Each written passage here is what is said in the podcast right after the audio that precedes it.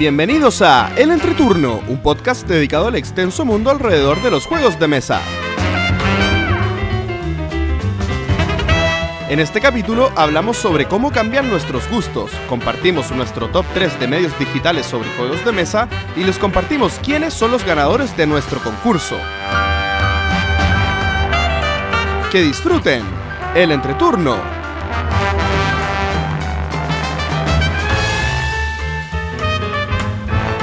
Hola, ¿qué tal amigos? Mi nombre es JP Gloria. Y yo soy Axel. y estamos comenzando el capítulo número 46 de El Entreturno. Estamos grabando el viernes 10 de agosto, el capítulo que saldrá el martes 14 de agosto. ¿Cómo están chicos? Bien, bien. Muy bien acá también. Sí, hola. Yo muy bien también, muchas gracias. Y bueno, estamos recibiendo en esta oportunidad, como escucharon en la presentación, a Axel Christiansen. Así es. Mira, salió bonito. Sí, Y de sal- una. Salió bonito y no lo tenía ni escrito. Sí, bueno, Axel, eh, dos cosas muy importantes. Contarles que Axel es un periodista chileno que trabaja en un medio digital de eh, tecnología y entretenimiento, si pudiéramos decir, que es mouse.cl. Bien. Así es. Y además, eh, él tiene una aparición exitosa en el capítulo número 10 de El Entreturno, Nuestra larga duración. nuestro capítulo de larguísima duración, eh, donde conversamos de algún- principalmente de los 10 juegos que más nos gustan en toda la historia. Notar sí que en el capítulo 10 había pasado un poquito más de un año y medio, creo yo. No, casi un año y medio. Mm. Sí.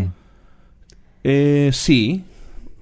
No, más de un año y medio. Sí. Fue en marzo del año pasado. No, miento, es casi un año y medio. Pero no, es- no, es- no alcanza a ser. Es harto tiempo. Pero eh, en el fondo, eh, en esa oportunidad, probablemente, y lo vamos a conversar en un rato más, nuestros gustos serán algo distintos. Uh. Y de eso vamos a conversar en el tema de la semana en un ratito spoiler, más. spoiler. Spoiler, spoiler. Bueno, ¿y por qué está Axel acá? Porque extrañamos a Pancho. Y no podíamos ser solamente dos. Sí, está, eh, el, el ca- el clavo que saca otro clavo. Sí, y bueno, y contar también que eh, vamos a comenzar un periodo, eh, como les habíamos dicho también, que estamos como este en el periodo de cambio, incertidumbre, que vamos a traer a muchos amiguitos eh, como panelistas para acompañarnos acá en el programa. En nuestro dolor. Sí. Un, un proceso que se llama casting al aire. Exactamente. Eh, no, porque tú te sabes la verdadera historia. ¿Yo? Sí, ¿Qué tú. verdadera historia? ¿Por qué me achacan cosas que en realidad no conozco? Bueno, ¿qué ha sido de sus semanas lúdicas? Bueno, si quieren puedo partir yo Bueno, y les puedo comentar cuando reabra mi aplicacioncita que eh, volví a ir a Viña. ¡Ujú! que es Gran usted- ciudad. como- gran ciudad, exactamente. Gran ciudad. Uy, cierto, los dos son de Viña. Ah, sí. Sí, Ah, mira tú, por, ¿eh? por lo mismo. No, no sí. hemos, no hemos conversado de eso. Yo voy mañana, ¿Tú vas mañana? Sí. Buenísimo. Buena decisión. siempre.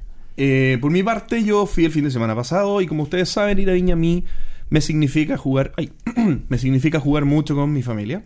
Llámese mi hermana, mi padre y en este caso mi hermano que también se, se, se predispuso a jugar juegos no tan Ameritrash, que es lo que él siempre prefiere. Como prueba de ello, les cuento que pudimos probar el Queen Domino.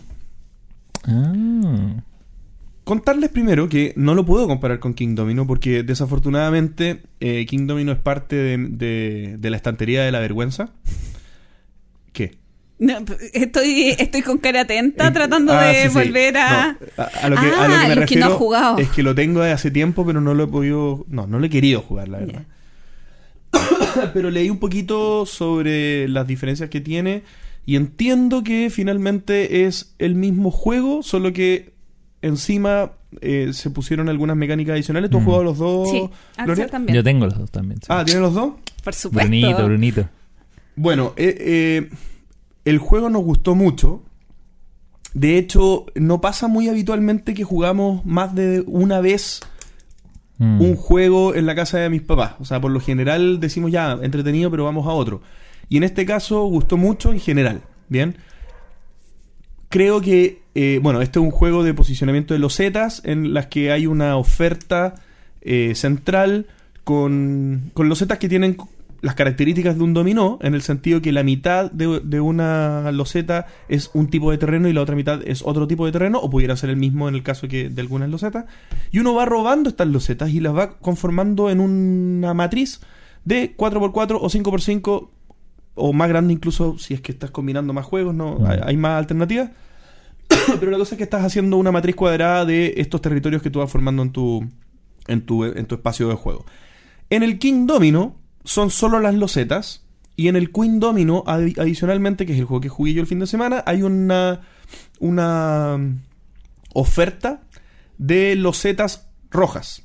Y las losetas rojas se ponen en los espacios habilitados para eso, que son los espacios rojos, que no tienen nada, son espacios como abiertos. Y en estos espacios, eh, espacios abiertos uno va poniendo estas cosas que compra que tienen distintas habilidades. Y las distintas habilidades son caballeros que con eso, con ellos uno va sacando platita, que con la plata uno compra más losetas, o torres, que las torres sirven para puntuar en caso de algunas, que tengas algunas losetas rojas, o también para ganarte el favor de, de la reina, que era la virgencita de Loasque según mi hermano. Eh, y otras cosas más que hacen en el juego un poquito más, el dragoncito. y el dragoncito, que sirve para, para eh, quemar una de las losetas para que alguien que esté a tu, a tu izquierda no lo, no lo pueda sacar. El juego gustó mucho, como dije, es un juego muy simple, es un juego de muy poco AP. eh, siempre uno tiene más o menos claro las dos o tres jugadas que uno puede hacer sin ser un juego en rieles.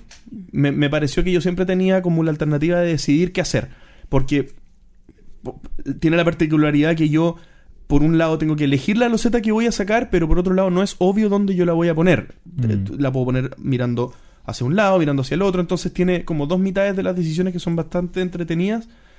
Y me gustó mucho. Lo recomiendo. ¿A tu hermana le gustó? A toda mi familia le gustó. No, lo a mi mamá no le gustó. Porque no lo jugó. no, lo digo especialmente a tu hermana porque eh, el King Domino podría ser un juego perfecto para que ella jugara con su hijo, con tu sobrino. ¿Sí? Tiene Sí. siete. Sí, ¿Podría? Sí. Sí. Se lo podría regalar. sí, Sí, buena idea. ¿eh? sí. Así que Queen Domino, lo primero de lo que estoy hablando. eh, y lo segundo y último, porque lo otro es que jugamos Oh My Goods. Ah, bueno, esto también lo voy a comentar. Jugamos Oh My Goods, que no lo había jugado con la expansión eh, con mi padre y mi hermano. Y causó revuelo. ¿Es Caus- bueno o es mala? Causó buen revuelo. Causó, causó revuelta en Longsdale. Ah, Así que estuvo, no, estuvo muy bien. Al- a mi papá lo encontró probablemente un poco excesivo de detalles al principio, porque, bueno, a mi papá eh, le complica un poco la, la micro regla. Pero mi hermano, que, que, que por lo general no juega ese tipo de juegos, ya le gusta Oh My Goods y ya con esta expansión dijo, oye, este juego ahora, si antes me gustaba, ahora lo encuentro una maravilla.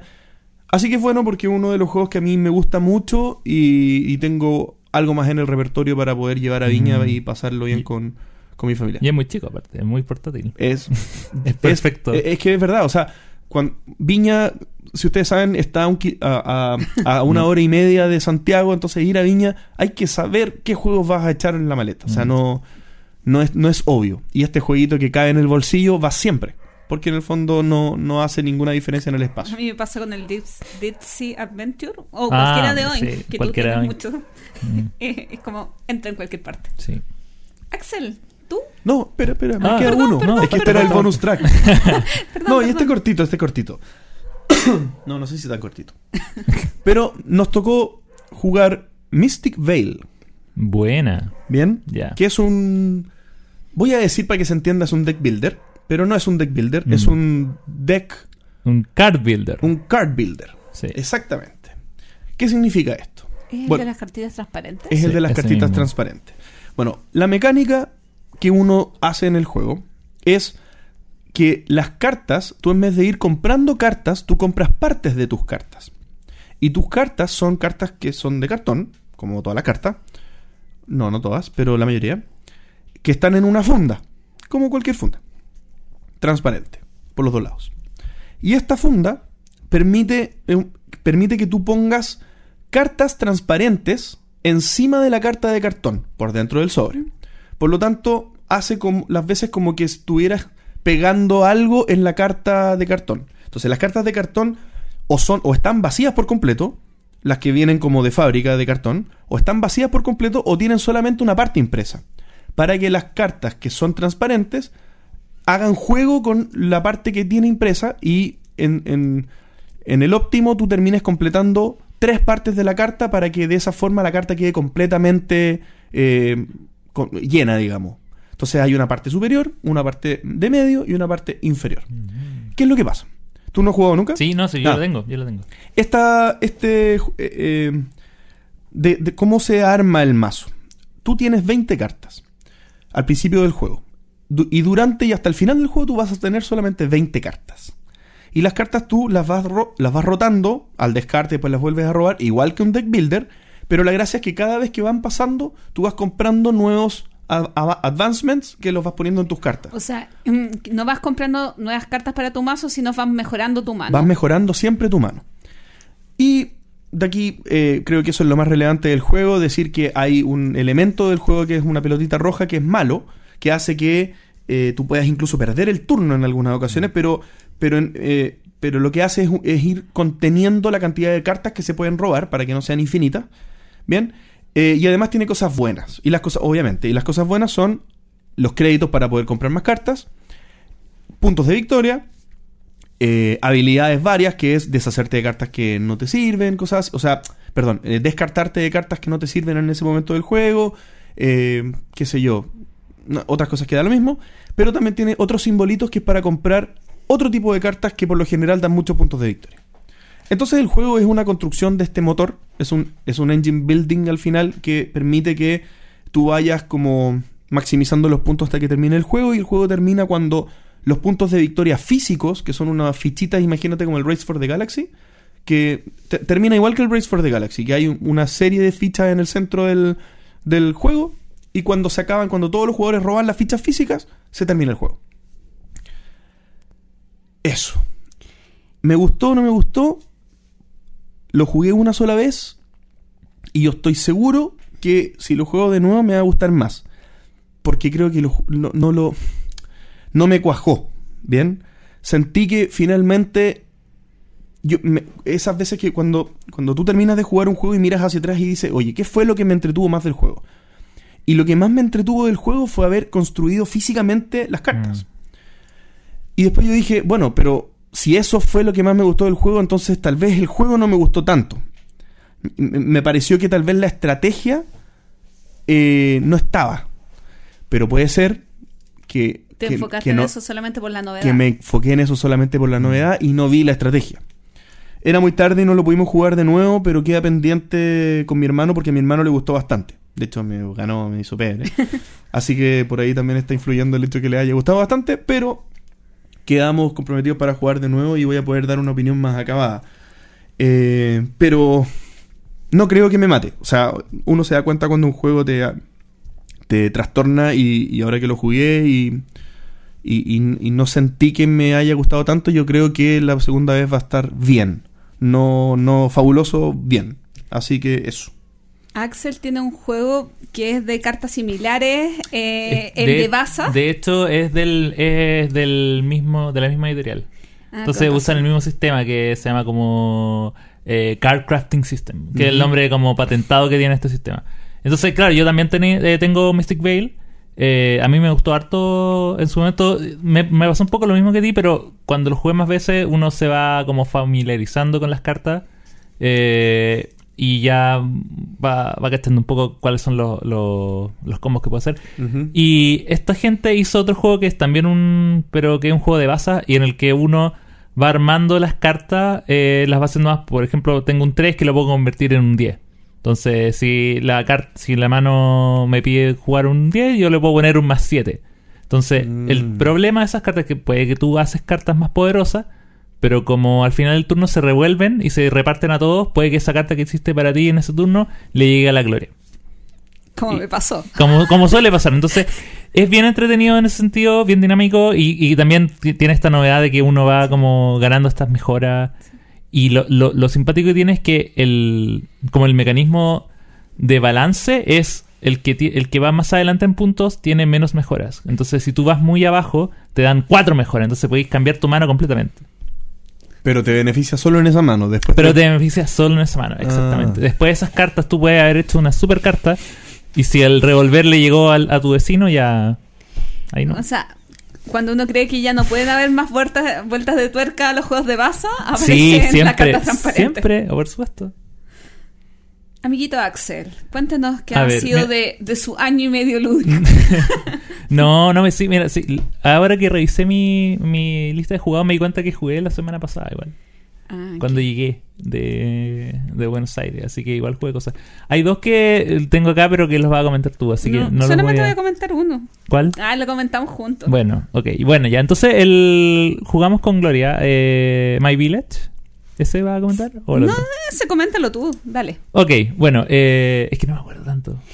Eh, Inkei Marcus Grant Es es que no me un, nuevo, una nueva vuelta a mi villa. Mi villa. Ah, Ah, no. No, a la es villa. a la villa. Claro, la villa, esta es mi villa.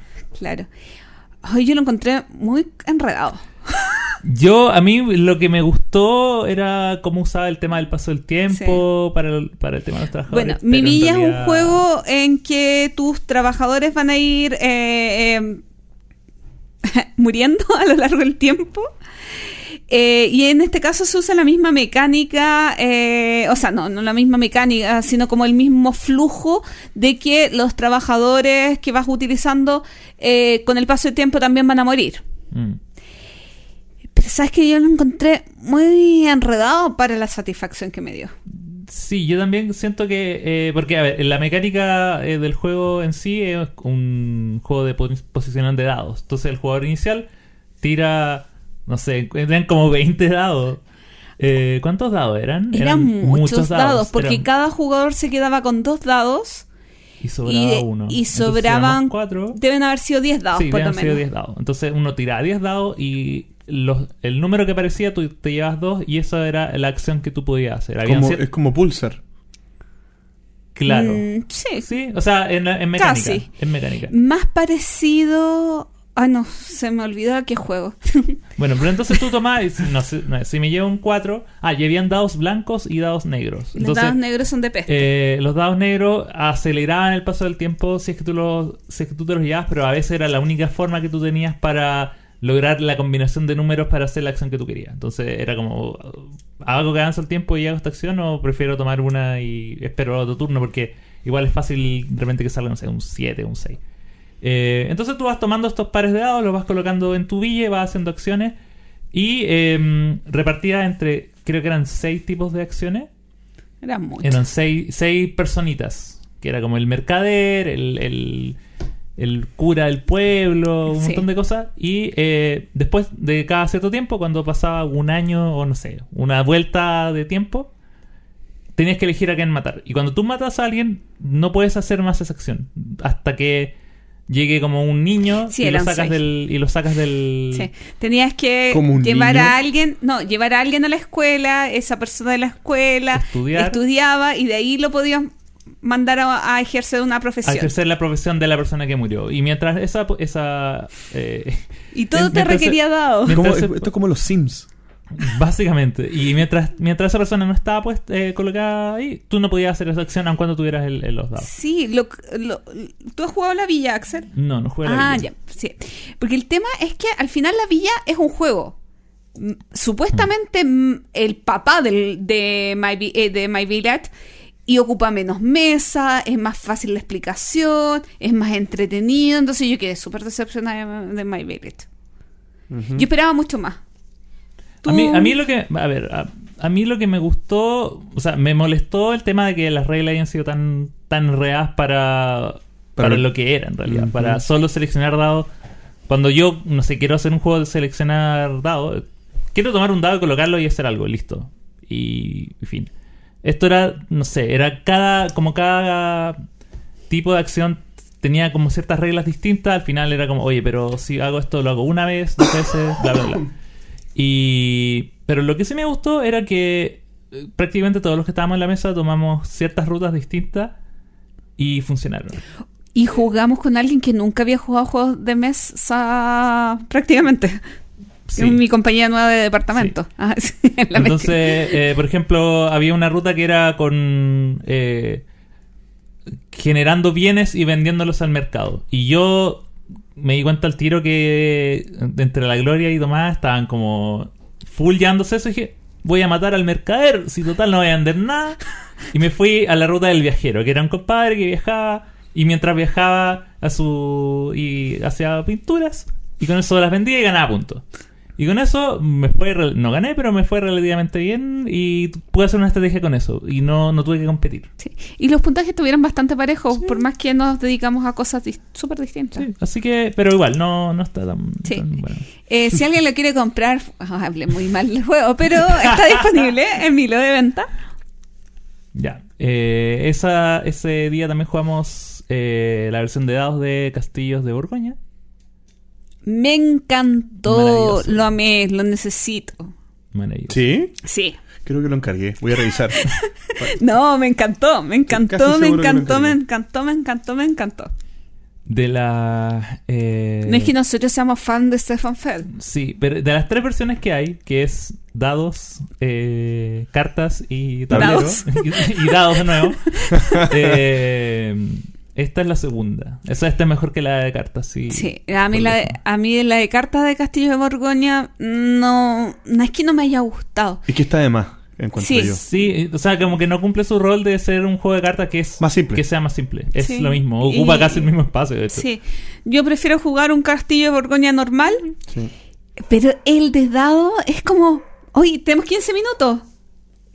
Sí, es eh, maravilloso, entretenido. Ahora, genial. no, yo no lo encuentro ma- ma- temáticamente más allá del, del tema de que estás llenando un mapa que se ve igual y que los trabajadores hacen lo mismo que los trabajadores, pero en realidad mm, no, no, no creo No que te sea... sentiste no me sentí dentro del mundo. pe- Pero sí era un divertido juego Roll and Ride. Pero Eso. en el Castillo de Orgoña tablero te sientes dentro del mundo. Pero por supuesto. pero por supuesto, me siento un arquitecto de este mundo. Pero es que no puedes decirle eso a un fan de Estefan. me siento Estefancito. sumando ahí. Así Sí. que muy, muy bueno. Barato, recomendado, absolutamente. sí. Sí. Y viene con hartas hojas para los que les gusta. Sí. Y muchas, y hojas distintas. Y hojas. Ah, eso. Y nosotros jugamos ese día todos con el mismo mapa, pero ah, tiene cuatro mapas. Y, y entonces tú puedes jugar como todos con el mapa A, todos con el B, todos con el C, todos con el D, o todos distintos.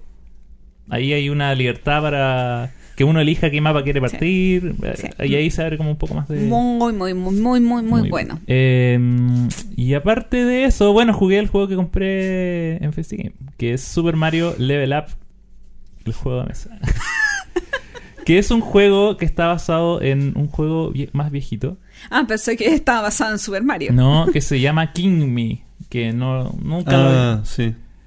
y que es un juego, es básicamente un juego de blufeo y de em, A ti te encantan los juegos de que me mentir. encantan los juegos de... es Que no es de mentir, sino que en el fondo es de eh, influir en el tablero sin que el otro sepan.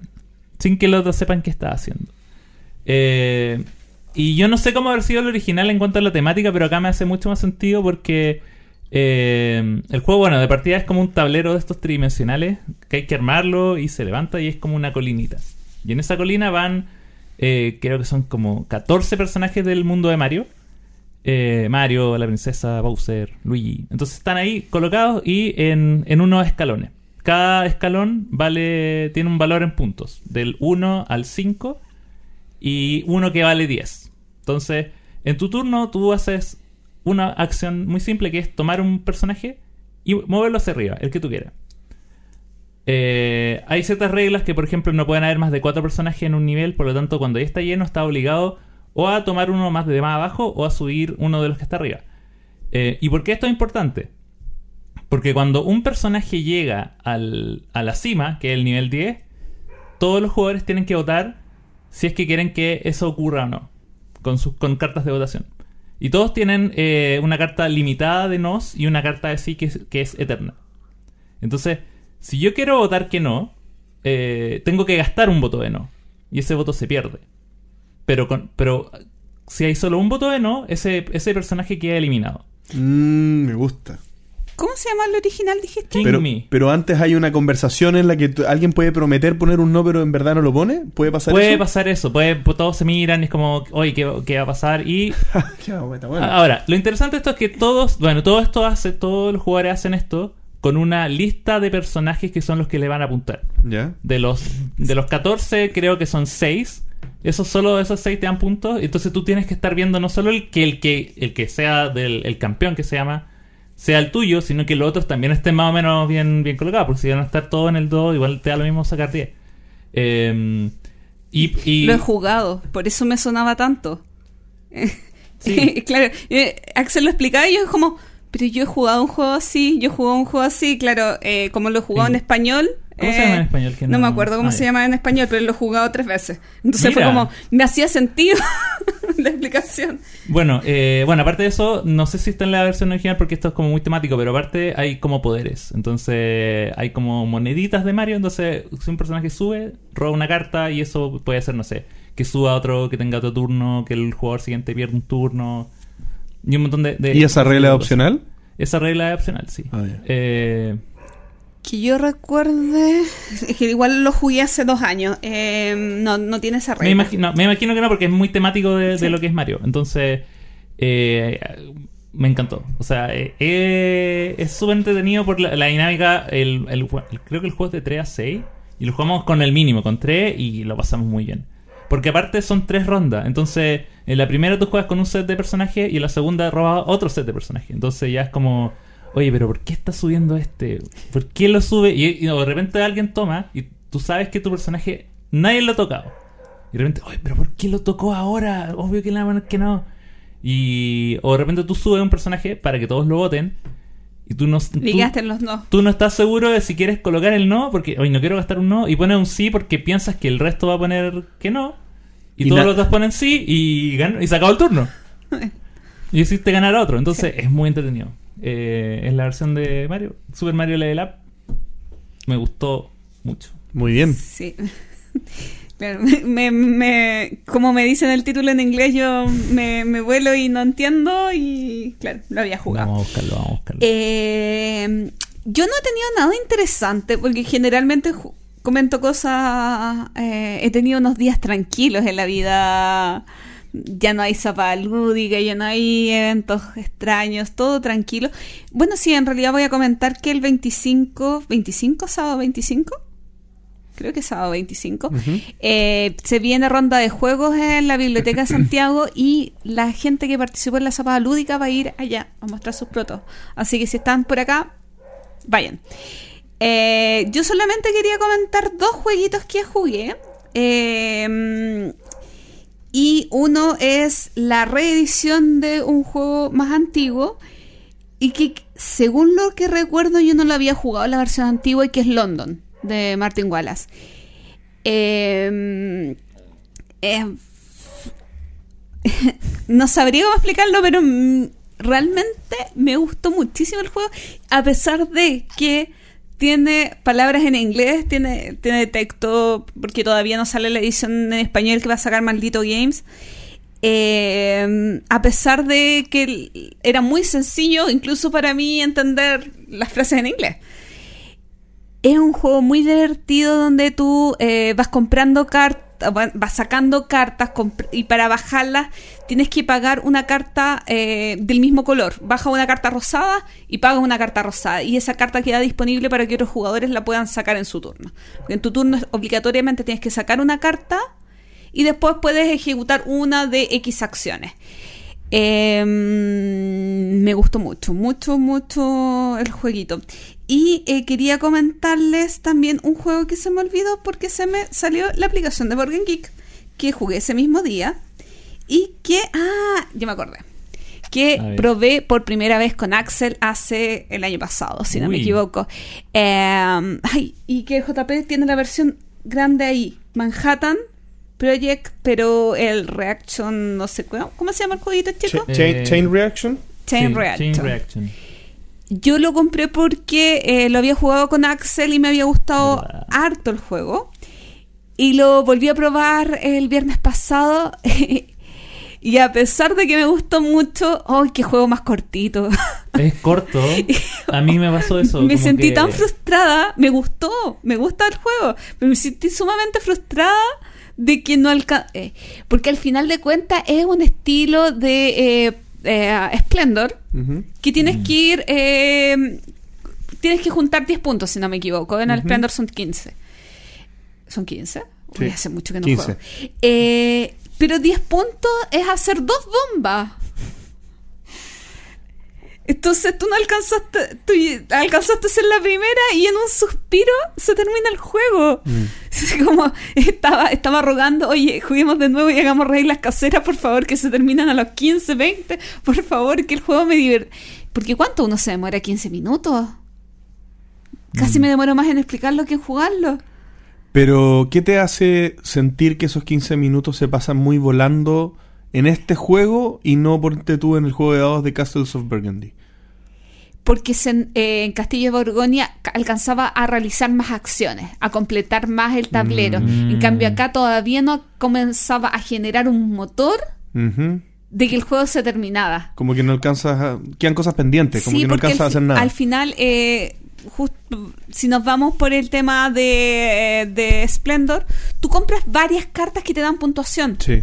Entonces te da un sentido de que, oye, yo tengo 8 puntos, pero él tiene 9 y el otro tiene 7. ya, vamos parejo. Claro, y pasa un periodo Y- antes que, que no compras puntos, o sea que solo preparas tu, tu motor. En cambio acá, ya a la segunda ronda puedes estar comprando una bomba o a la tercera y el juego se termina muy rápido. Ese es un tema interesante que, que probablemente podamos hablar en otro, en otro capítulo, porque hay un, hay un punto exacto en los juegos de construcción de motor que, que es el óptimo. Porque, por ejemplo, si, si no alcanzas a hacer nada es frustrante y te falta tiempo. Pero también si el juego te permite hacer de todo y tú completas todo y te sobran dos o tres turnos, también es frustrante. Como tú dijiste el Guns and Clever, Como que, el Guns and que tú dijiste, ay, pero casi completé toda la hoja. Sí, que al margen que me contestaron bastante y me, dij- me explicaron que, que el tema no era completar todo, sino que era maximizar los puntos. El hecho de haber completado todo me dejó la sensación de que probablemente podría haber estado un poquito más apretado. El hecho de haber llenado. Eh, eh, pero entonces eh, es, la, Es- la sensación que deja, es psicológico, que- claro. Pero, pero eso me pasó con este juego, que me gusta harto, pero es tan... Y, y, bueno, me gusta que un juego sea corto y entretenido, pero sentí que me lo cortaron en la mitad. Eso, eso. Ha sido una semana bastante negativa. Aparte que voy en- solamente en más dos. No.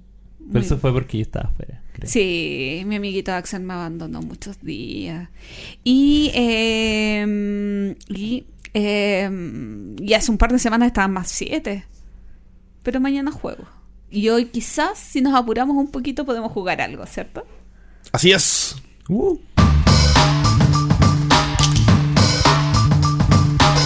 El entreturno responde.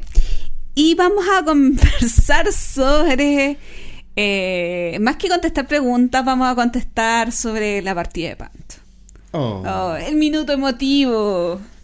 Bueno, eh, por ejemplo, eh, César Bocanera nos cuenta, eh, bueno, eh, refiriéndose a la zapada lúdica, eh, le agradece a Pancho eh, la retroalimentación que le hizo a su proyecto y después de un, de un par de minutos dice, postdata, estaba escribiendo el post anterior sin terminar de escuchar el capítulo todo el pip, éxito Pancho.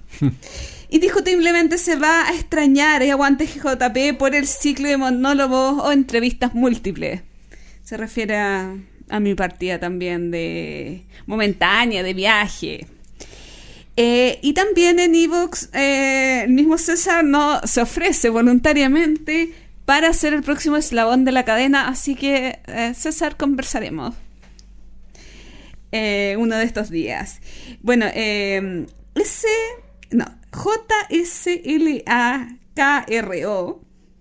No, no me hagas pronunciar esto. Ya. Dice, así que se va Pancho. Pensé que lo que lo de Alemania era para continuar de una manera virtual. O sea, se clavaron las partidas de Gloomhaven. Ja, ja, ja. Éxito viajero. Y... Espera, espera, espera, hay que comentar eso. eso se tiene que comentar. Hay que aclararle. al- Entonces, esa es una ¿Ah? pregunta. ¿Se van a terminar las partidas de Gloomhaven? La respuesta es no. Nunca. Nunca. Y lo que. Y, y esto, esto no es. Esto, es- esto es serio, ¿ah? Esto lo, lo hablamos con el grupo. Que el grupo de Gloomhaven es, es Omar y, y- y Pancho y yo. Que vamos a seguir con las partidas de Gloomhaven. Pancho se va a comprar Gloomhaven en Alemania En alemán. y vamos a montar un sistema de cámaras para streamear el tablero por un lado y la vida de los monstruos por otro lado. Eso está ya en trabajo de, de ¿cómo se llama? de preparación para poder ¿Y adaptar por qué eso. no lo transmiten en vivo por YouTube? No, porque sería spoiler. Sería spoiler. Mm. Sí. Pero, pero si nos resulta bien, probablemente haya otro juego que valga la pena hacerlo de esa manera y podamos, podamos por, por lo menos mostrar. Pero sí, lo vamos a seguir haciendo porque no. Esto no puede parar. Sí.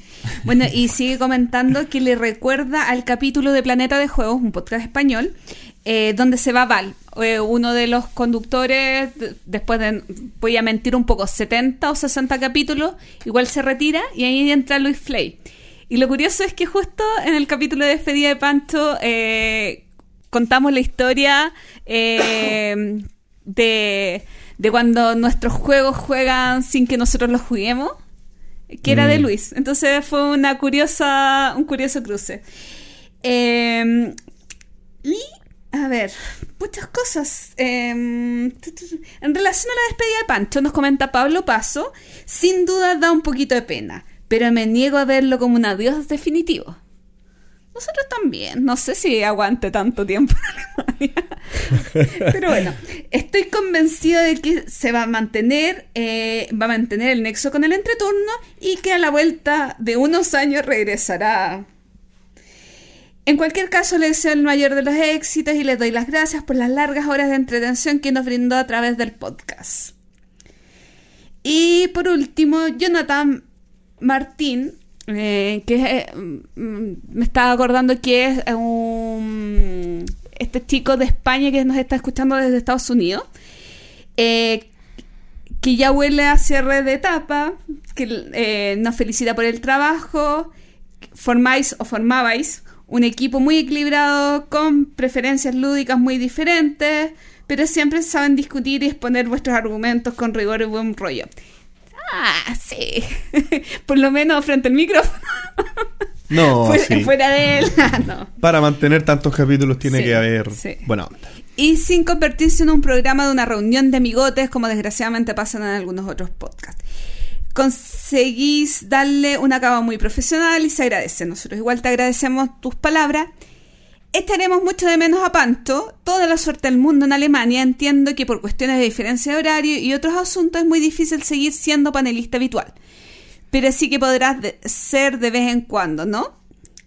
Ya que veo, veo abiertas las postulaciones, nomino como candidata a Ketty.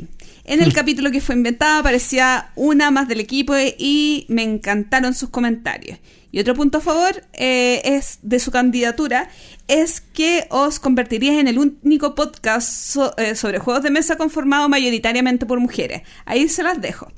Bueno, espero que no sea un final, sino un nuevo principio. Larga vida al entreturno. Y bueno, yo le comenté que en realidad eh, hay un podcast español que se llama Ya nos toca, que es de puras mujeres. Cuatro mujeres jugonas. De hecho, dos creadoras de juegos de mesa y otras dos chicas que hablan sobre los juegos de mesa. Pero entonces lo que dijo era cierto. ¿Qué? Seríamos el primero hecho mayoritariamente por mujeres, el otro es únicamente por mujeres. Bueno, bueno, bueno. bueno, la cosa es que igual tenemos que conversar con Kitty porque posiblemente, dependiendo, no, pueda Ve- ve- venir... Veamos si se entera escuchando el capítulo. No, pues si, si- de alguna forma se va a enterar. Pero no, la idea es que em, en los próximos capítulos queremos invitar a hartas personas para que participen y nos acompañen en- en este profundo cambio y, y momento de tristeza en nuestras vidas. Por eso estoy comiendo chocolate. Este luto. Este luto. Por eso estoy de negro. No, mentira, no está de negro. te queremos, Pancho, te queremos. Mientras Pancho está en la playa tomándose un, un Un. Sí.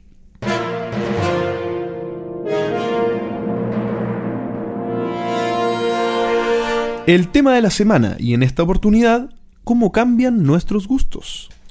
Porque obviamente eh, cuando uno mientras va jugando más juegos de mesa eh, se va dando cuenta que hay juegos que ya dejaron de gustarle, hay juegos que son mejores que uno que, tenía guardado en su en su almacén, ahí en su alacena.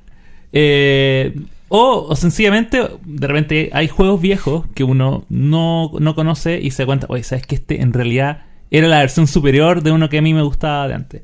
Eh, y cuando alguien juega muchos juegos de mesa, como nosotros que estamos acá presentes, eh, este tema de ir como re, re contando, rearmando las listas eh, de los mejores que tenemos, en realidad es algo que pasa casi siempre. O sea, uno, yo creo, yo por lo menos estoy constantemente ran- re-rankeando y diciendo, oye, ¿sabes que este es mejor que este otro? Este me gusta más que otro.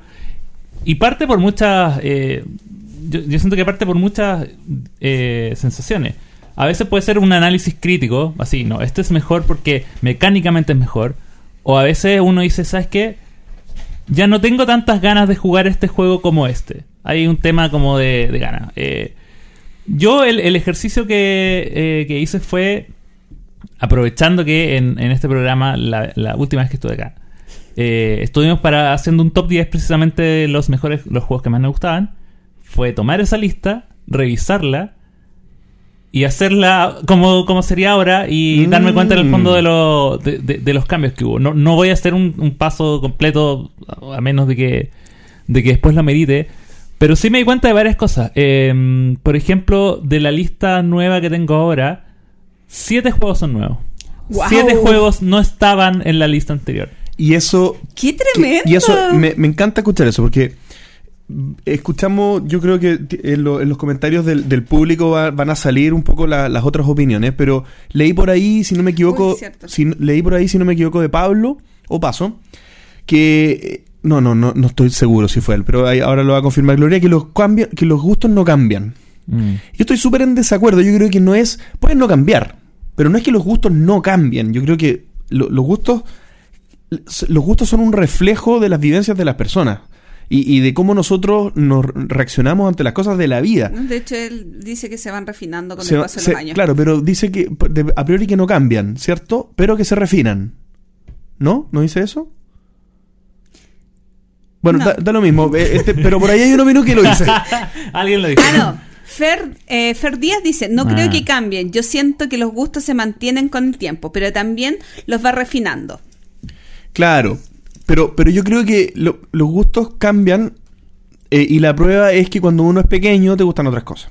Cuando uno es grande te gustan otras cosas. Y, y- y eso es claro, pero es que eras chico. Bueno, eh, e- eso es extremando el ejemplo en, la, en un largo paso de tiempo, pero Axel nos acaba de demostrar que en un año ya puede pasar que siete juegos que no estaban en su top 10 ahora lo están. Bueno, no sé cuántos de esos juegos los probaste después de, de ese momento. Eh, ¿Cuántos juegos ya los habías jugado de esos siete? No, de los siete juegos, son siete juegos que jugué después de la. Ah, bueno. Son siete juegos que jugué. ¿Sabes Pero, pero sí, no, pero sí lo que me pasó es que hubo juegos eh, que cambiaron de, de lugar. Claro. En el fondo que dejaron de gustarme tanto como lo hacían antes. Pero el uno ya no es tu uno. No, el, el uno es el único que se mantuvo. Muy bien. ¿Cuál, cuál era? Five Tribes. Five Tribes. In- Intocable. Sí. Intocable. ¿Sabes que a mí me pasa que quizás mis gustos, en- mis gustos quizás no varíen, Ujú. Pero las emociones que traen esos juegos y las ganas de jugar, sí. Mm. Y quizás por, eh, por gusto los juegos me siguen gustando y me siguen gustando mucho. Pero las ganas de sacarlo a mesa, las emociones que me causa el juego es lo que ha ido variando en el tiempo y por qué más comparativamente yo podría ahora sacar un juego de mi top 10 y eh, meter a otros juegos. Ujú. Sí, porque hay juegos que yo eh, que yo miro la ludoteca y digo, "Oh, como que, "Oye, que tengo muchas ganas de jugarlo, que te- no sé cómo me comienza a picar la mano por jugarlo y, y, "Ay, no, que yo quiero jugarlo. Por ejemplo, volviendo al tema de Axel, Fight Drive. Fight Drive no estaba en mi top 10 y todos los días que lo veo tengo ganas de jugarlo.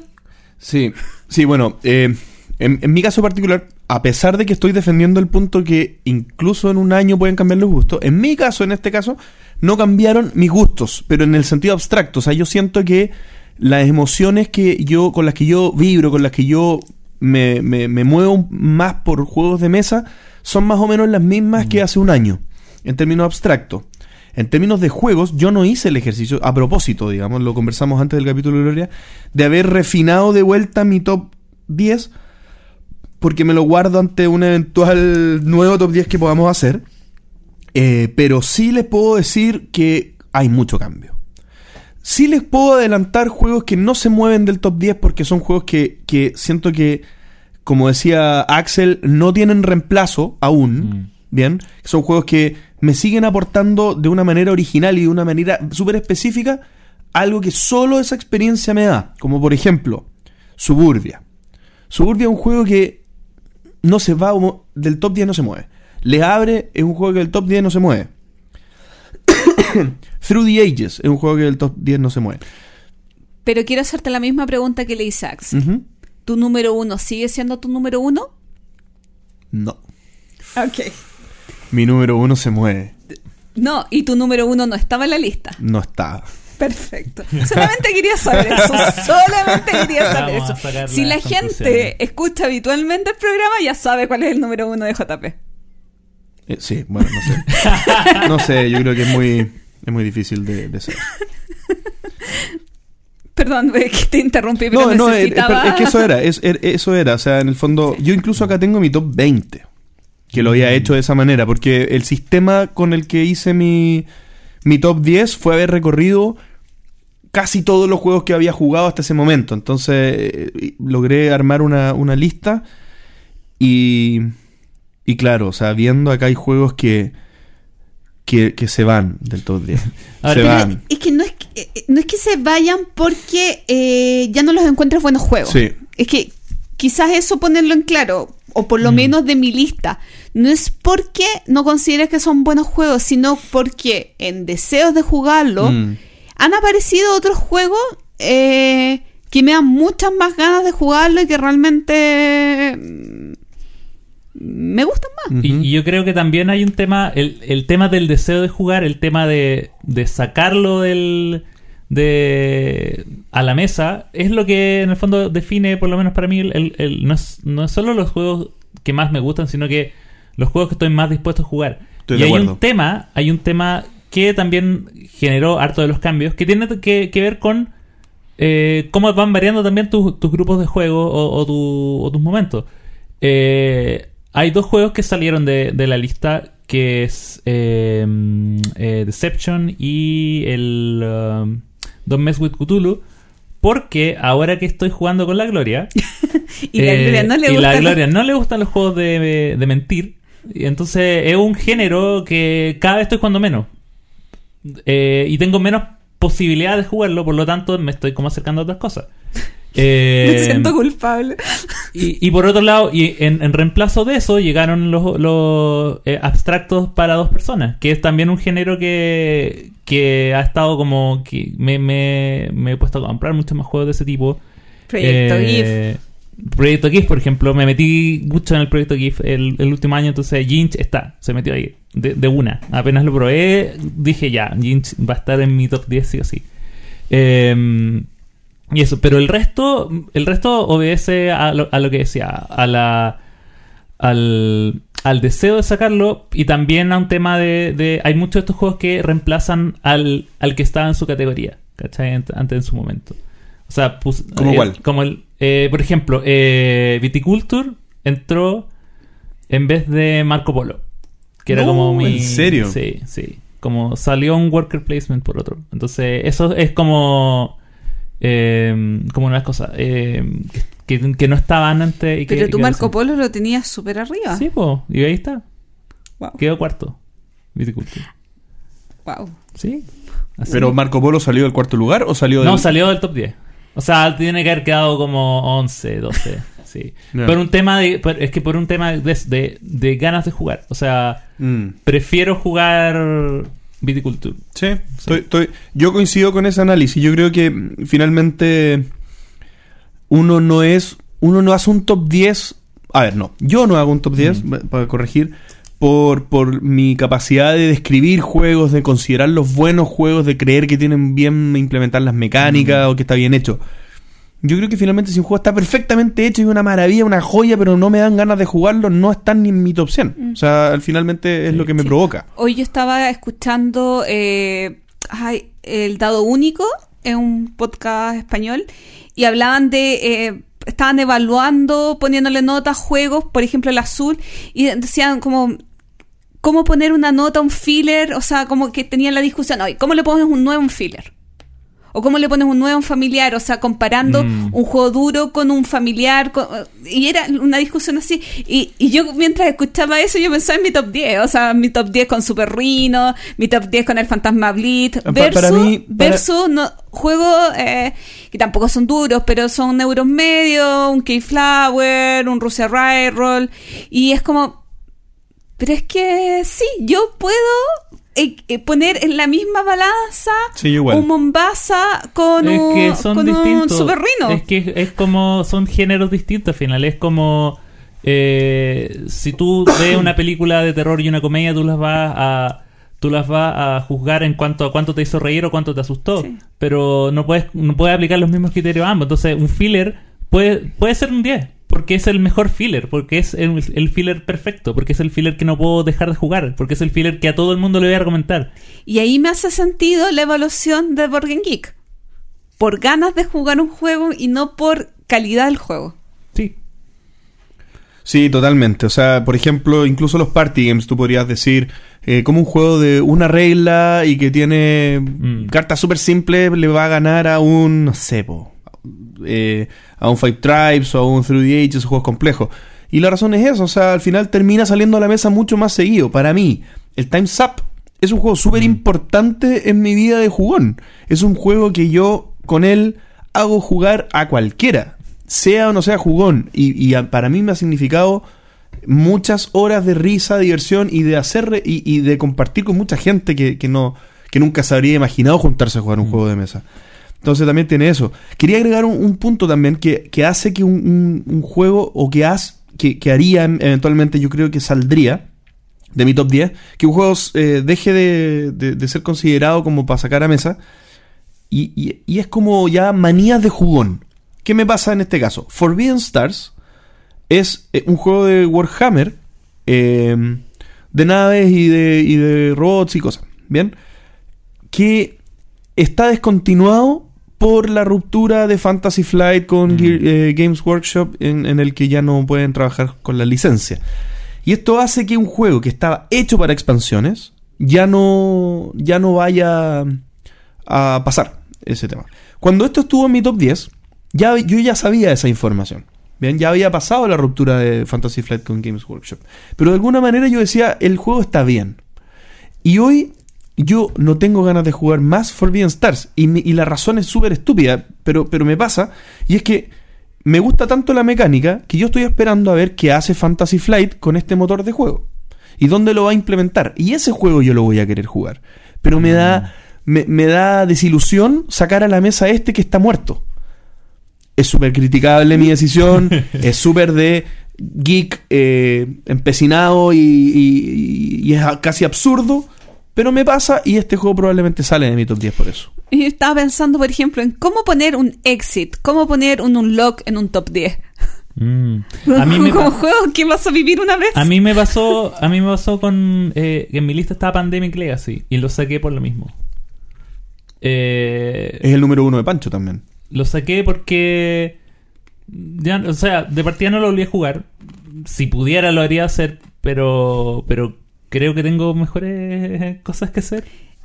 Y, claro, o sea, yo puedo yo puedo defender y puedo em, argumentar y puedo defender eh, Pandemic Legacy desde el punto de vista técnico, de cómo está diseñado, de cómo va escalando cada uno de los meses, y eso lo sigo manteniendo, pero pero ya no es un top 10 porque en realidad el, el tiempo de vida era así de corto. Y Estoy de acuerdo. Y mira qué buen punto, porque tú podrías analizarlo como lo que tú dijiste primero, que yo estoy muy de acuerdo con las ganas que te dan de sacarlo a la mesa.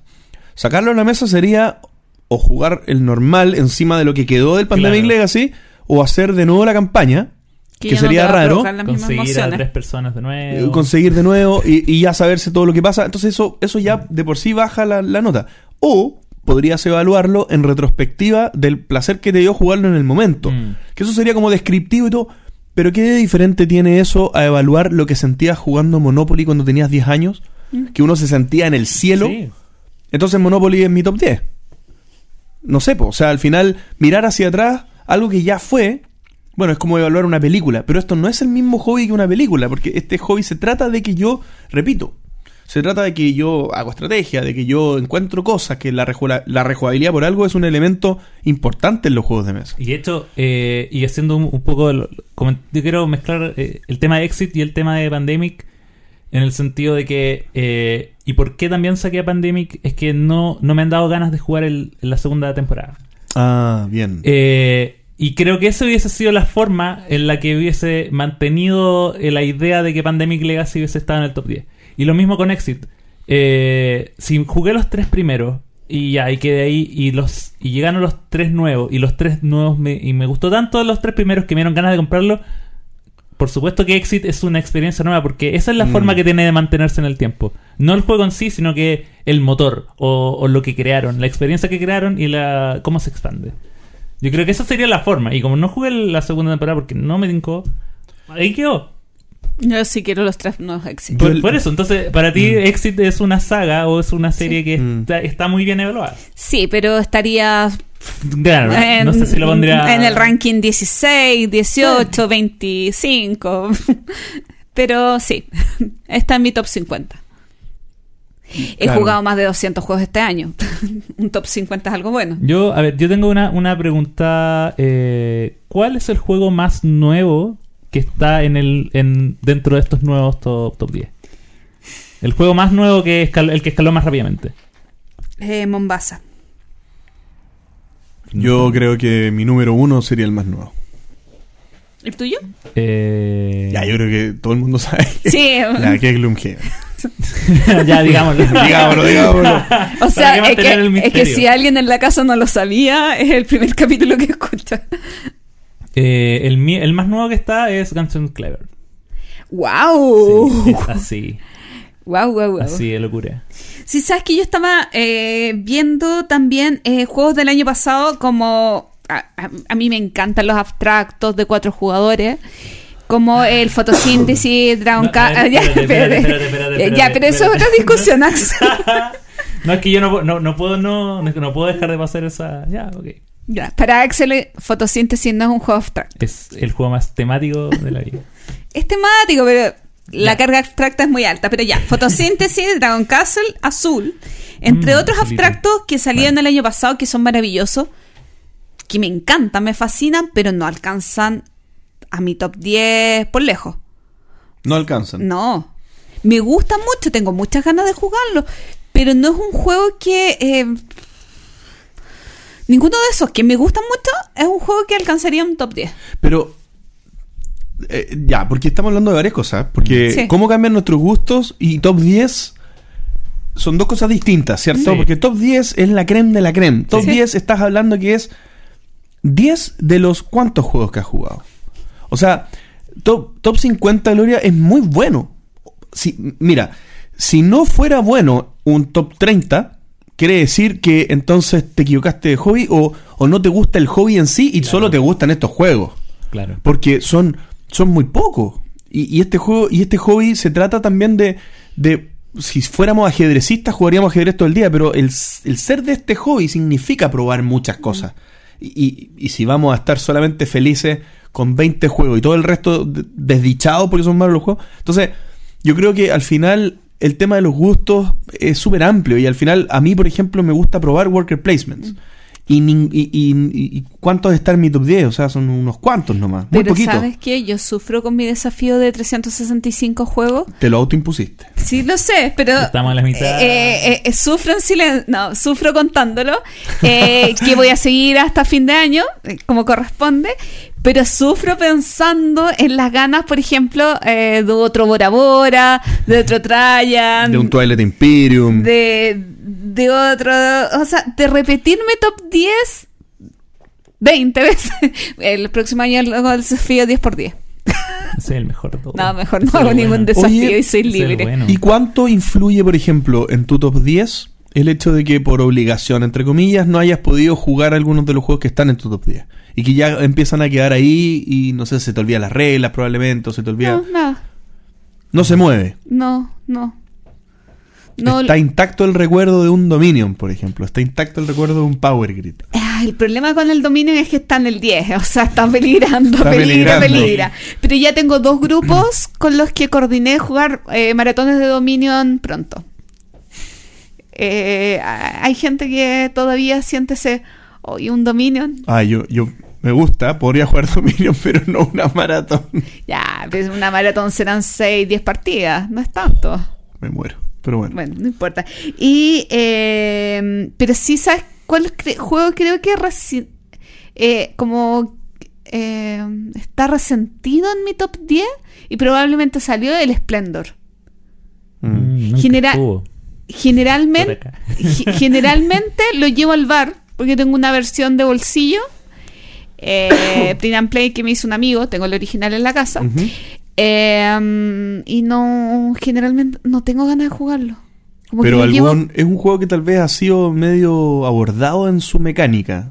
Y probablemente otro lo reemplazó, ¿no? Mm, Sí, pero sabes que el Century tampoco me mata. Ah, me encanta. y Century, el Majesty tampoco me mató.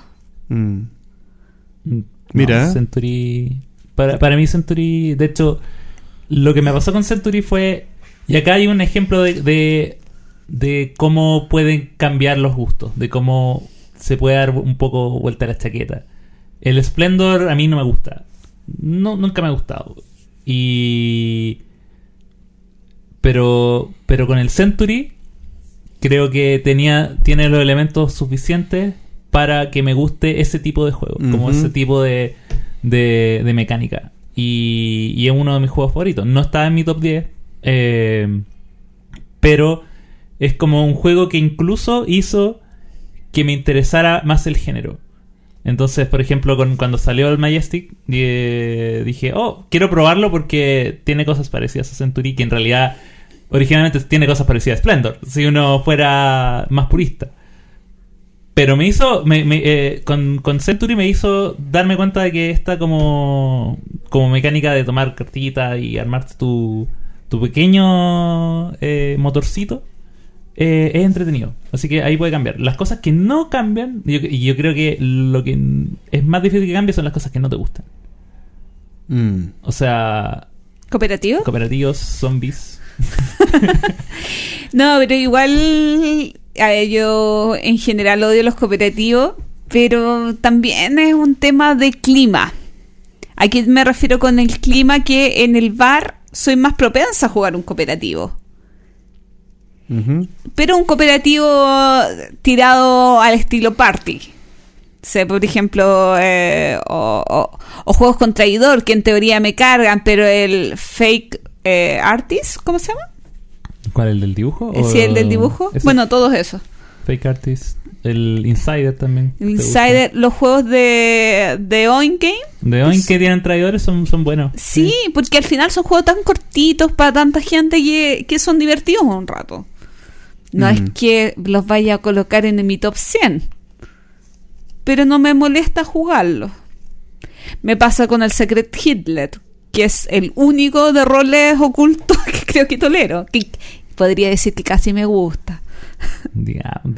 No dices que te gusta, no dices que no te día- gusta solo para mantener tu personaje, lo sabemos. Claro, sí. Eh, pero, eh, o sea, a mí, por ejemplo, eh, yo saqué varios, también por el tema de del cambios de rutinas de juegos, también saqué varios party que tenía.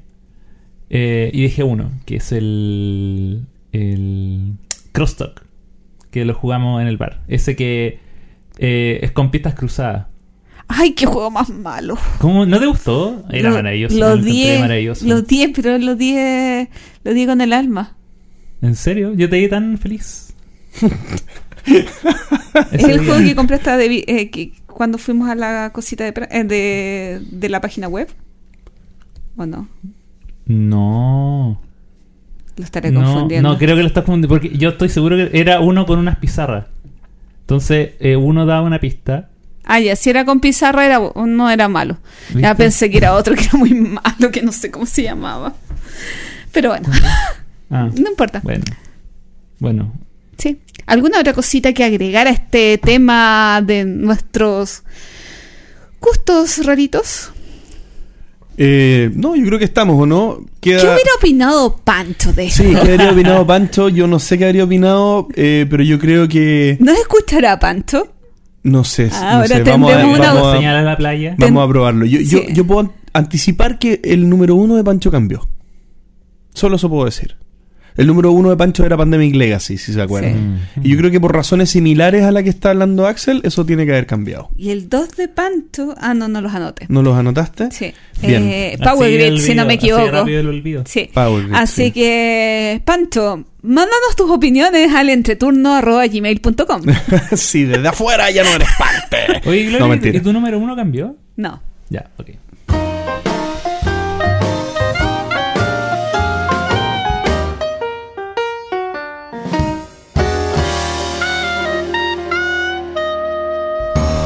Top 3 de nuestros medios digitales sobre juegos de mesa.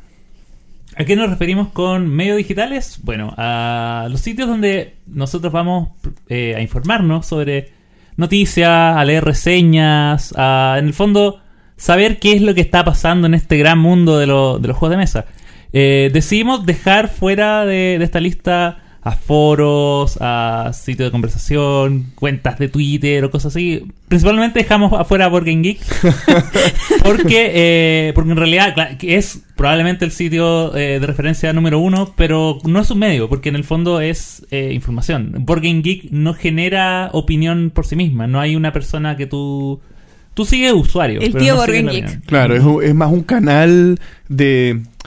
Es un punto de confluencia de información más que el medio digital en, en el sentido al que nos estamos refiriendo de una casa de medios, una persona que hace un canal o algo Claro. así. Sí, porque al final eh, yo igual estaba pensando, aparte de Organ Geek, ¿cómo es que me entero de todo por Twitter o por Facebook?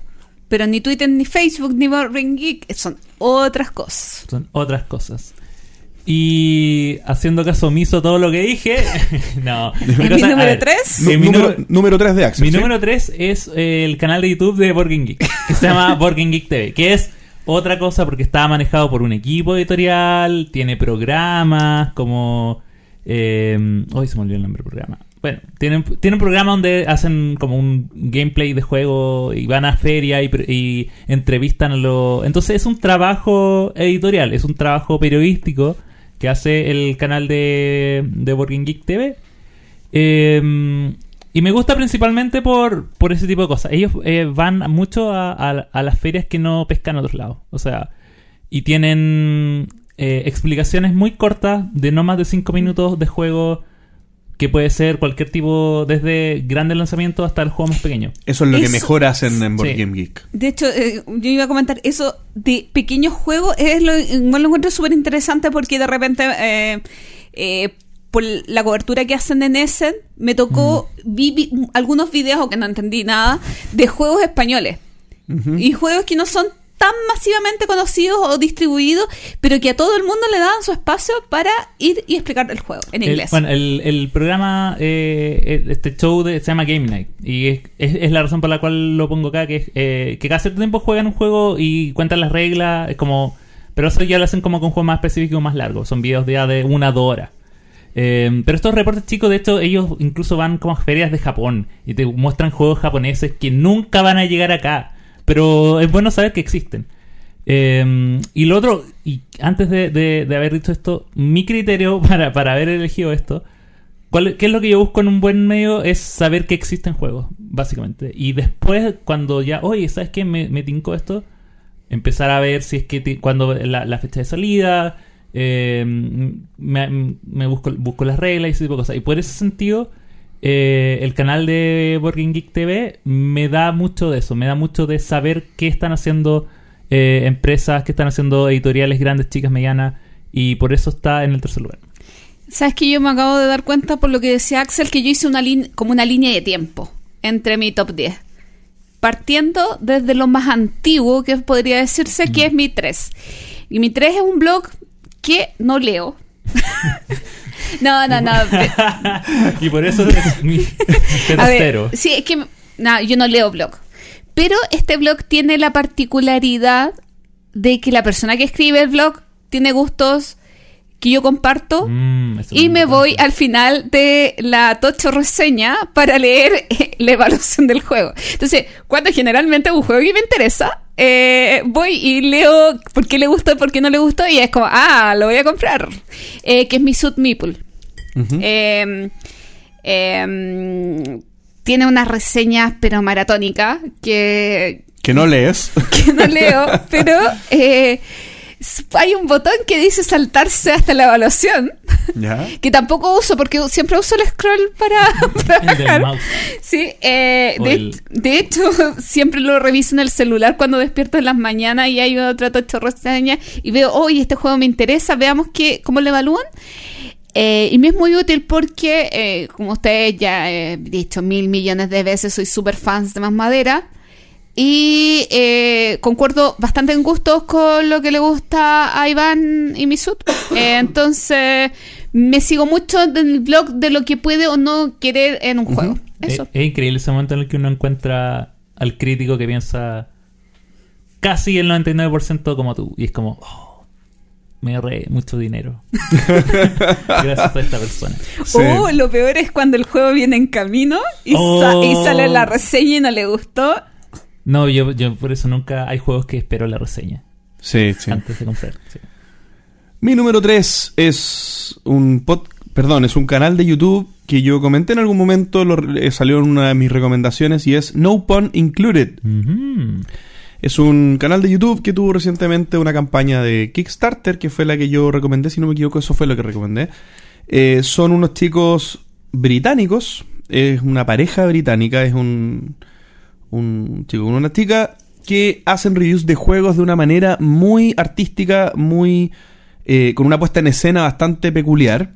Ellos están en el living de su casa, pero, pero hacen una edición bien producida en el que eh, se salen haciendo sketches, eh, situaciones graciosas, también se graban afuera, van a lugares y se graban haciendo cosas, todo para apoyar visualmente el, el video que están haciendo. Hacen pocos videos. Y fue uno, y, me gusta tanto que yo en el criterio que usé de, de, eh, evaluando tanto calidad como cantidad, eh, este fue uno de poca cantidad que me gusta tanto en la calidad que, que lo suple y, y por eso está en mi tercer lugar. Creo que lo, yo espero cuando salgan cuando sale un video de No Pun Included, yo lo veo seguro porque me, me- me encanta cómo lo hacen. Aunque sea un juego que no me esté llamando la atención. En otros canales a mí me pasa que yo filtro eh, algunos juegos que yo digo, ah, no me interesa ni siquiera saber el review de este juego porque no me, no me llama la atención en lo absoluto. Sin embargo, con este canal no me pasa. Este canal yo quiero ver cada video que sacan y es porque son buenísimos. Eh, les recomiendo particularmente el, el review de, de Gloomhaven.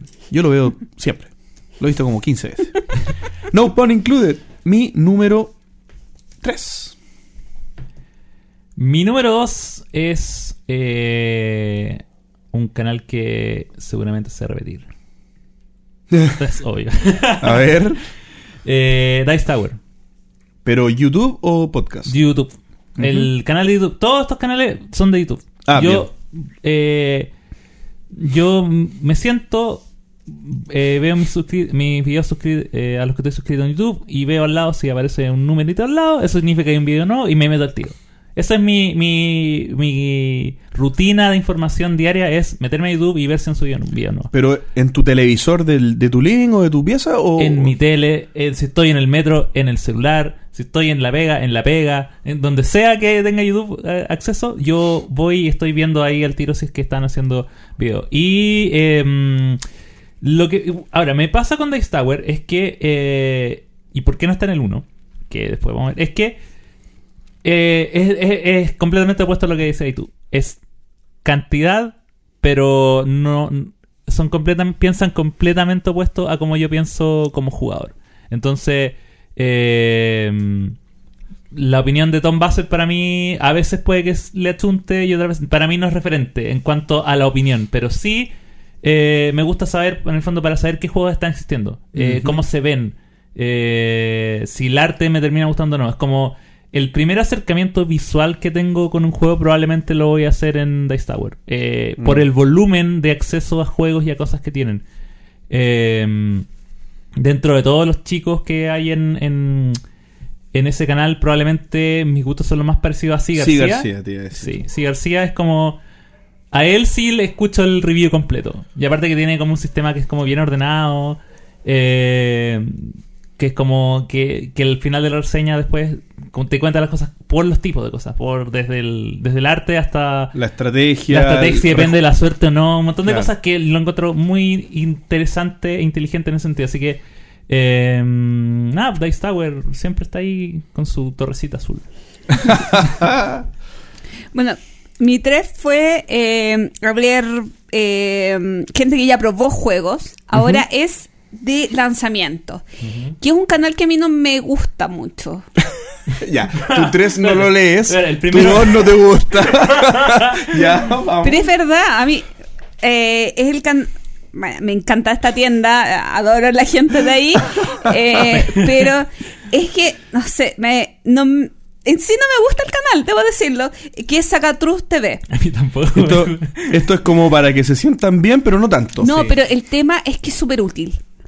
Ve- eh, no, pero pero no me hacen bueno voy a hablar solo mientras el, re- el mundo se ríe de mí no lo que pasa es que abren todos los juegos que acaban de salir al mercado español y yo últimamente Mm. estoy comprando mu- estoy dejando de comprar un poco juegos en alemán y estoy esperando muchas veces juegos que salgan en español Ok.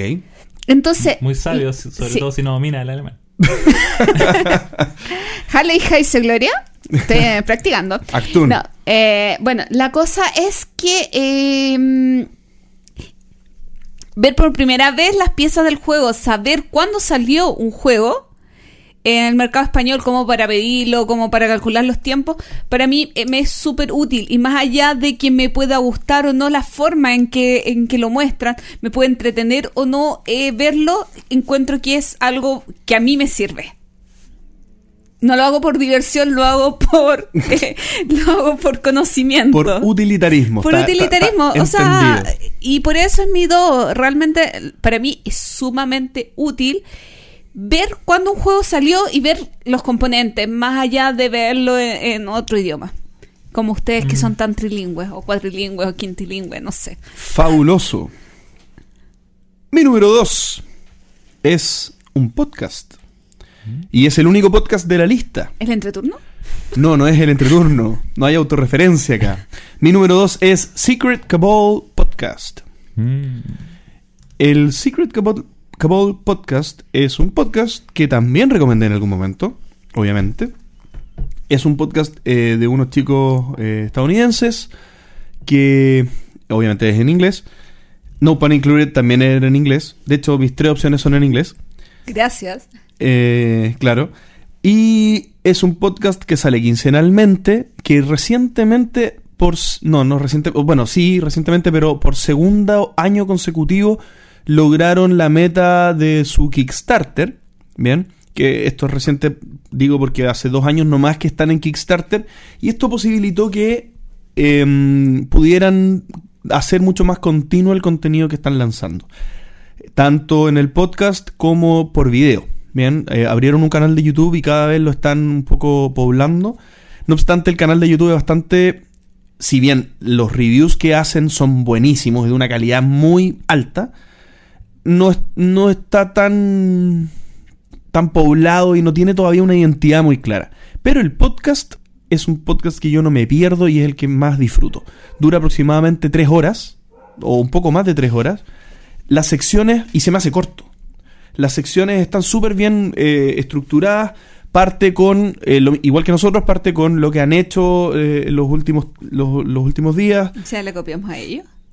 Le copiamos a ellos. Yo, yo, mira, yo, mira, yo- ¿sabes yo qué? me, decla- yo me declaro inocente porque nunca los he escuchado. ¿Sabes qué? Probablemente parte del estilo y parte de lo que yo tengo en mi cabeza de cómo tienen que estructurarse el- los capítulos, los he sacado de ahí. Porque me, me hace mucho sentido en mi cabeza y porque lo disfruto cuando lo escucho. Entonces trato de obviamente repetir lo bueno. No sé si se parece el podcast a- al de ellos, pero por lo menos eh, me, me dejo influenciar. Solamente terminar con un, con un tema porque es difícil de escribir un podcast eh, por acá Por otro podcast. por otro podcast, pero son un grupo de amigos que se nota que tienen una química sin igual. Son un grupo de amigos que crecieron jugando. Crecieron eh, jugando rol en un basement, eh, crecieron jugando juegos de mesa, conocieron los juegos de mesa juntos. Mientras iban creciendo, descubrieron Puerto Rico primero y después se dieron cuenta que había más. Y, dentro de su vida de amigos, llegaron a este mundo que hoy es tener un podcast y estar totalmente metidos en el mundo de los juegos de mesa. Y esa química es inigualable, o sea, imagínate. Eh, logran, logran tener una... eh, expresar eso, digamos, en, el- en los capítulos muy bien. Así que mi número 2, Secret Cabal Podcast. Uy, ya llegamos al número uno. Así de rápido. Qué nervios. Eh, mi número uno es muy parecido al, al número 3 de JP, pero no es lo mismo. Porque es eh, Shut Up and Sit Down. Muy bueno. Que es eh, que también un canal británico y que también tiene el mismo estilo de reseñas con videos que son largos, 20 minutos, pero muy producidos eh, y con que tienen esta este humor británico que en el fondo hacen de repente representaciones de los juegos que están haciendo Muy teatral. digamos. muy teatral, eh, no tienen miedo de repente echarle agua a los, a los, a los tableros solo para demostrar ciertas ideas. Eh, y eso, es eh, yo- a mí me gusta por el nivel de... eh, El nivel de análisis que, que hacen con los juegos y la manera en que lo representan, que es muy didáctica, es muy entretenida. Y, eh, y es un sitio que ha crecido también en los últimos años de una manera. O sea, ya tienen una expo, o sea, tienen un evento. Ellos, son de. Ellos son ingleses, pero hacen el evento en Canadá, porque obviamente saben que hay más gente. Y, y lo llenan. Y es y tienen todo un, un- tema también con. eh, que yo siento que es, la mezcla perfecta, que es que tienen este nivel de. Hacen este trabajo y además lo hacen como con un nivel de. eh, de juegos que son muy parecidos a los que me gustan a mí. O sea, y eso es lo perfecto, porque también me, me ha pasado, conozco a, a No Pun Intended, pero las conclusiones a las que llegan no son tan parecidas a como pienso yo. Por eso no los veo tanto como si a Shut and Sit Down. De hecho, como que en Shut and Sit Down siempre le prenden velas a Concordia. Es como que todo lo, todo lo comparan con Concordia. Es como, oye, pero este juego vale la pena comprarlo o me compro Concordia. Es muy chistoso porque en el fondo es un sentimiento que uno, una pregunta que también uno se hace. Ah, Es creo como que, la creo broma que, agrícola caverna. creo que es una, es un- una broma interna entonces que no, que no había entendido, porque la, la había escuchado varias veces, Claro, pero... siempre, siempre, es que claro, es es que el review que hacen de, la reseña que hacen de, de Concordia, y lo tiran por el cielo, es, es gigante, y después de eso, como que cada juego que es parecido, euro similar, es como, ya, pero qué tan parecidos con Concordia. De hecho, esa, esa la, hicieron cuando hicieron la reseña de Estambul, como que, como que no quisieron decir nada y como que se pararon y se fueron, como, no, no nos hagan elegir, ¿cachai?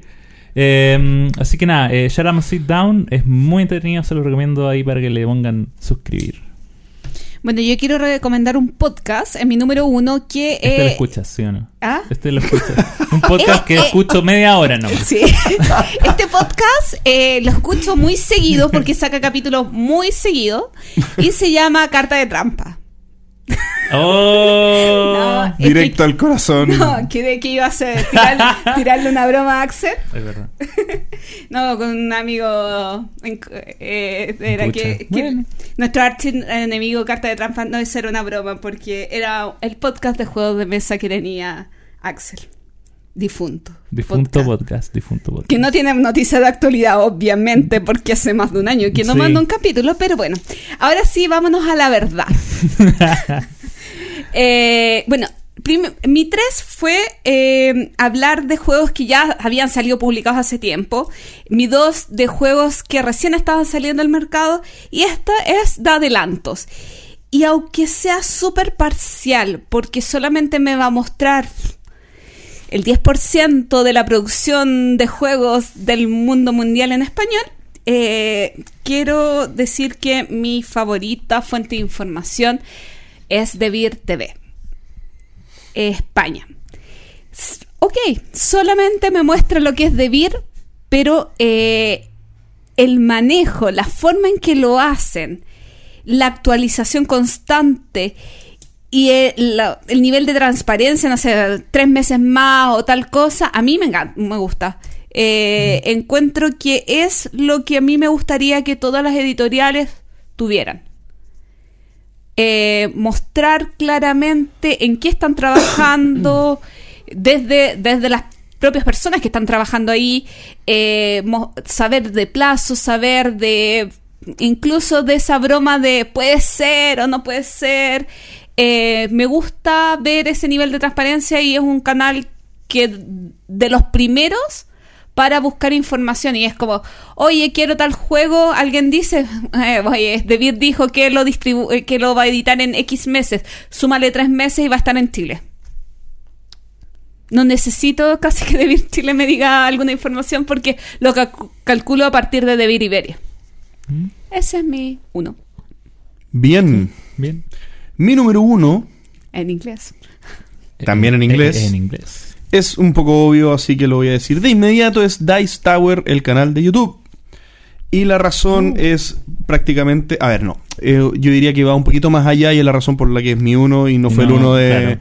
de Axel, es que mm, lo veo todos los días. O sea, yo, por ejemplo, hoy día, para mí, la celebridad máxima es Tom Basel, lo quiera o no, porque está todos los días en mi televisor. Entonces, al final, es la razón por la cual tengo un televisor en la pieza, en la habitación. Bien. Eh, no me Pasa más tiempo con Tom Basel que con cualquier otra persona. Eh, sí. Despertando con Tom Basel. De Board Game Breakfast, todos los lunes yo salgo de la ducha y pongo Board Game Breakfast y veo por lo menos hasta las noticias de, de, de Kickstarter. Eh, tiene, ha crecido muchísimo, eh, lleva varias, varias temporadas ya de, de crowdfunding que se ha ido moviendo de plataforma, ahora la última fue en Kickstarter nuevamente.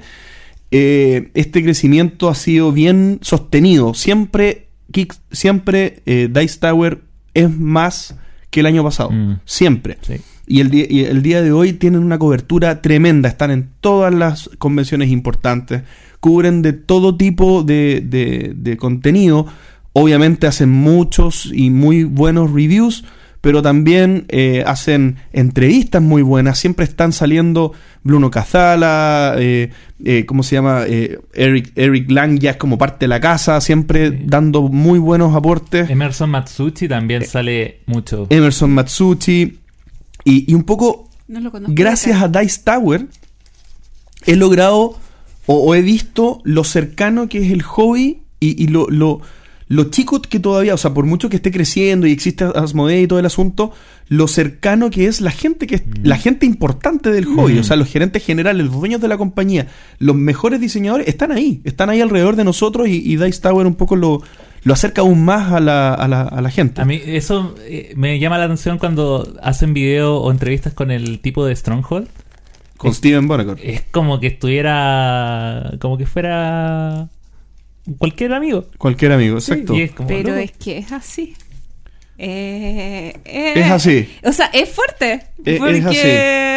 de repente tú, o sea, a, a mí eh, me pasó, claro, yo no ubico ni a un cuarto de las personas que, que pa- que- de los famosos que pasan por la feria, pero la gente en sí está al lado tuyo y se comporta normal, te habla normal y es un ambiente muy raro porque uno no cree no sé, viendo, no sé, los libros. Así como la cola detrás del autor para que te firmen un libro. Mm. Y allá es como todo armonioso, como toda la gente paseándose. Yo la primera vez que vi a Friedman Freeze fue como, oh, Friedman Freeze. Y después como, de Friedman Freeze de nuevo, y de nuevo, y de nuevo. ah, quinta vez que veo a Friedman Freeze en una hora. Sí, y, y para- y ulti- último comentario que, que me lo guardé para ahora, que es algo que dijo eh, cuando, cuando nombró eh, ay, cuando nombró a Dice Tower Axel, y es que viendo tanto a, a Tom Basel, viendo tanto sus reviews, también yo podría decir, tal, tal vez me identifica más como jugador que a ti, Mm. Eh, pero me pasa que aun cuando yo sé que hay cosas que le gustan a Tom Basel que a mí no, y al revés también pasa, ya lo conozco tanto Sí. que puedo abstraer si me va a gustar o no. A mí, a mí es- eso también me pasa. De repente veo como que critica cosas que a mí, me, que a mí no me molestan. Entonces digo, ah, pero Eso es cosas que siempre le ha molestado. Entonces, sé que igual no me va a molestar a mí. Ese juego Sí. tiene poca interacción.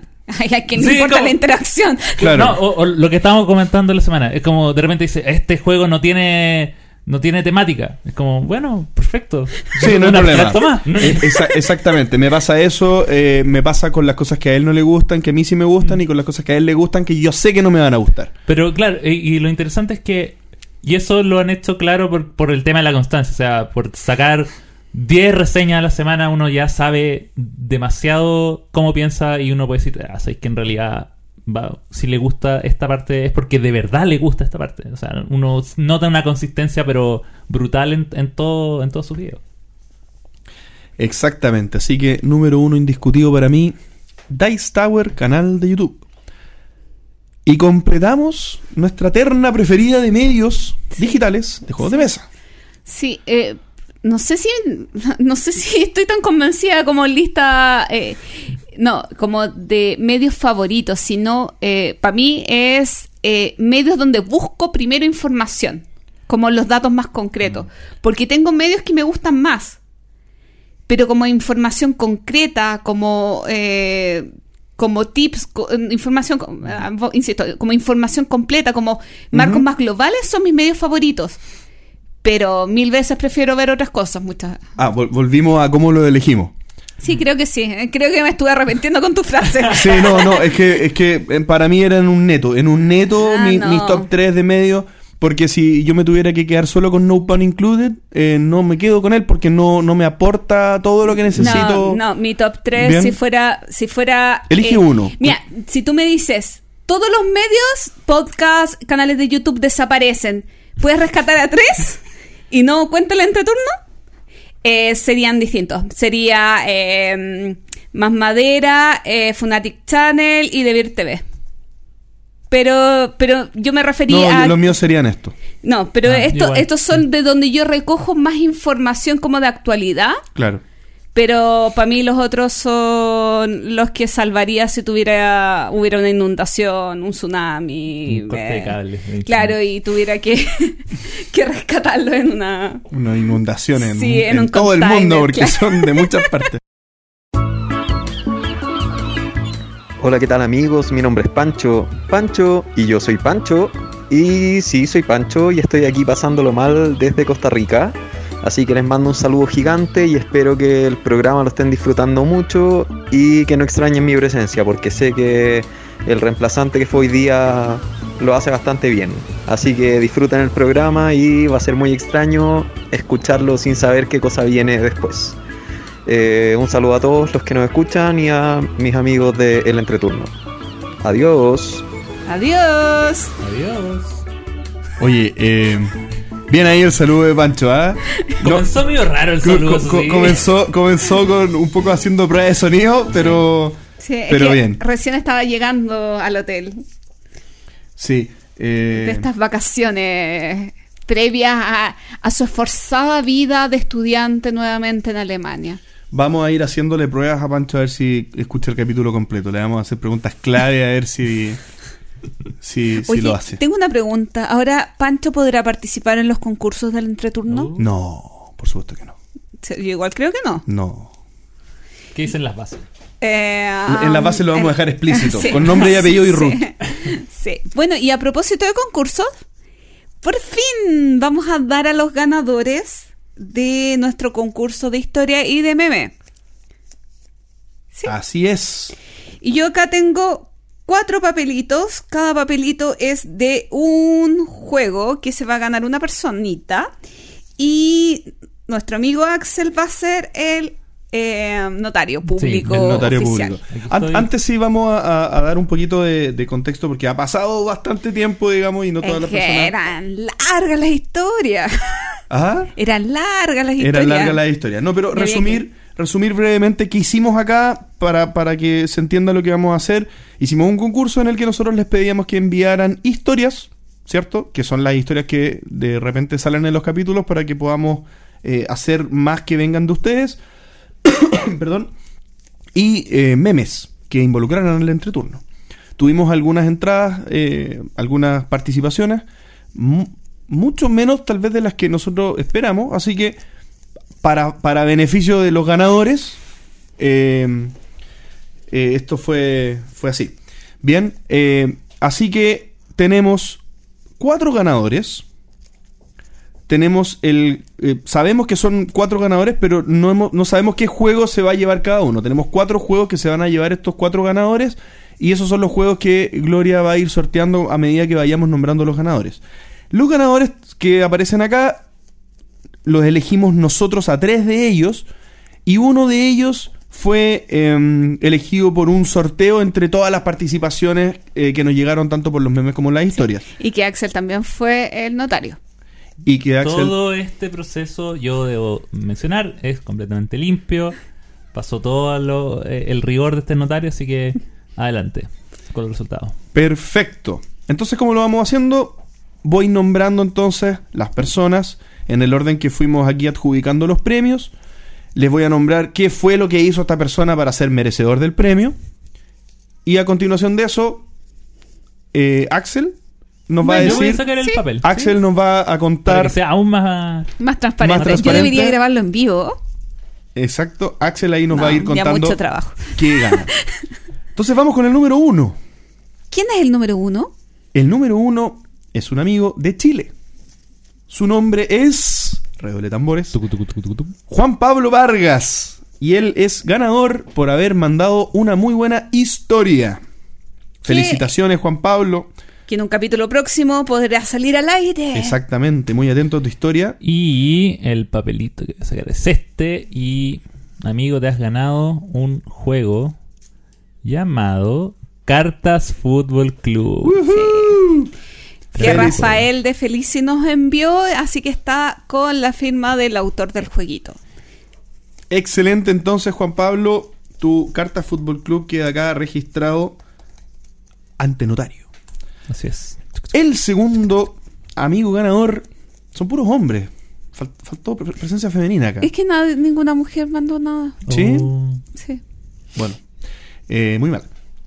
Es un amigo de México y él es ganador por eh, haber enviado muy entretenido meme. Maravilloso meme. Maravilloso meme. Esos memes los voy a compartir. Sí, por supuesto, hay que compartirlo. Y su nombre es Alejandro del Campo. ¡Woohoo! ¡Bravo! ¡Bravo! Felicitaciones Vamos a ver qué te llevaste, Alejandro. Pero veamos ¿Qué te enseguida eso. ganaste? ¿Qué te ganaste? Geek Out Master. Bravo, excelente. Ese juego lo eh, regaló la editorial Dragón Azul, así que se va a En México. un- volando en un dragón azul. Sí, Volando en un dragón azul. sí. Y Oye, ahora ya no hay sorpresa de los premios. Ahora quedan solo dos Mutant Crops. Sí, Qué fome entonces que haya sacado. sí, pero bueno. Pero igual, yo creo que igual tengo que sacar los papeles porque Claro, para sí. demostrar que efectivamente dice ahí Mutant Crops. Perfecto. No, de que no dice Mutant Crop. No. dice cultivos mutantes Ah. porque se me iba a traspapelar alguna letra ahí. El tercer ganador es también de Chile. Un lindo y bello país. Llamado Luis Rojas. Axel, elige Excelente, el. Luis, ver, felicitaciones. Este de acá. Tú fuiste Y ganador por haber enviado una historia. Dice, a ver, Gloom. Ah, no, eh, cultivos mutantes. Sí, cultivos mutantes dice. Perfecto. Lo vamos a anotar aquí. Y felicitaciones nuevamente, Luis. Y anunciamos al último ganador, que es de Bolivia. Y este amigo ganó por sorteo. Eh, de entre todas las historias y memes que se enviaron, que ¿Y no habían sido claro. elegidos ya como ganadores, eh, se hizo una pequeña tómbola, también certificada ante notario. Así es. Y ganó Álvaro Quiroga. Felicitaciones, Álvaro. Voy a abrir el papelito, aunque ya sabemos lo que dice. Si lo pongo bien ahí. Cultivos mutantes. Excelente. O sea, eh, recapitulando, mandamos un Geek Out Master a México, mandaremos un Geek Out Master a México, mandaremos un Cultivos Mutante, un Mutant Crop a eh, Bolivia. Sí. Y en Chile se queda un Cultivos Mutantes y también el eh, Cartas Fútbol Club. Así es, y lo dijiste bien, ¿eh? Carta Sí, hace, es que creo que desde que conocí a Rafael come- me comencé a decir bien el nombre. Excelente, entonces. Oye, muchísimas felicitaciones a los cuatro ganadores. Eh, gracias por la participación y, bueno, decirle a la gente que no participó que los premios se repartieron entre muy poquitas participaciones, lo que ojalá sea un incentivo a que participen, porque en el fondo había muchas posibilidades de llevarse muy buenos juegos. De verdad acá estamos hablando de muy buenos juegos de, de- de editoriales argentinas que, que, que la rompen. O sea, aquí hay, eh, está el Geek Out Master- Masters, yo no lo conozco, pero Mutant Crops y Carta Football Club son dos juegos que nos entretienen muchísimo, que lo hemos jugado con Pancho. Eh, así que se lo perdieron. Oye, y decir otra cosa, que si bien ahora no estamos con un concurso, siempre pueden enviar sus historias y si tienen algún meme también para que nos riamos un ratito, les parece divertido algo que hicimos o algo, o- o escuchan alguna frase de nosotros y dicen, oh, pero esto quedaría perfecto en un meme, recuérdenos, escríbanos, elentreturno arroba gmail.com. Tal cual. Excelente. Pucha, ¿cómo se ríen En de mí? entreturno en sociedad con, con Google. Sí, Ah. así que los vamos a subir a Instagram, Twitter, WhatsApp. No, WhatsApp. WhatsApp. Podríamos hacer un grupo de. eh, ¿Cómo se llama esto que está tan de moda? Telegram. Telegram. No. Las caras que vi acá, no. No, para. O sea, yo descargué Telegram, me metí en el grupo de Bislúdica, me metí en el eh, de. Ay, eh, no, me metí en un par de grupos de juegos de mesa y fue como. Ah, me da flojera leer. Bueno, con esto entonces estamos llegando al final del capítulo 46 del Entreturno. Primer capítulo sin el prócer Don Pancho, pero también el primer capítulo en el que muchas cosas nuevas van a empezar a suceder en este maravilloso podcast del cual somos parte. Y para finalizar le vamos a pedir al invitado de honor, Don Axel, que nos dé algunas palabras de cierre. Oye, eh, no, mu- muy agradecido de la invitación. Eh, Tuve que chicotearlo para que viniera. No, para nada. ¿Qué se siente nada. estar de vuelta en las pistas del podcast? Sí, eh, muy, muy entretenido. Yo creo que en 36 capítulos más voy a volver. si me demoré 36 capítulos en llegar hasta acá, yo creo que es un plazo...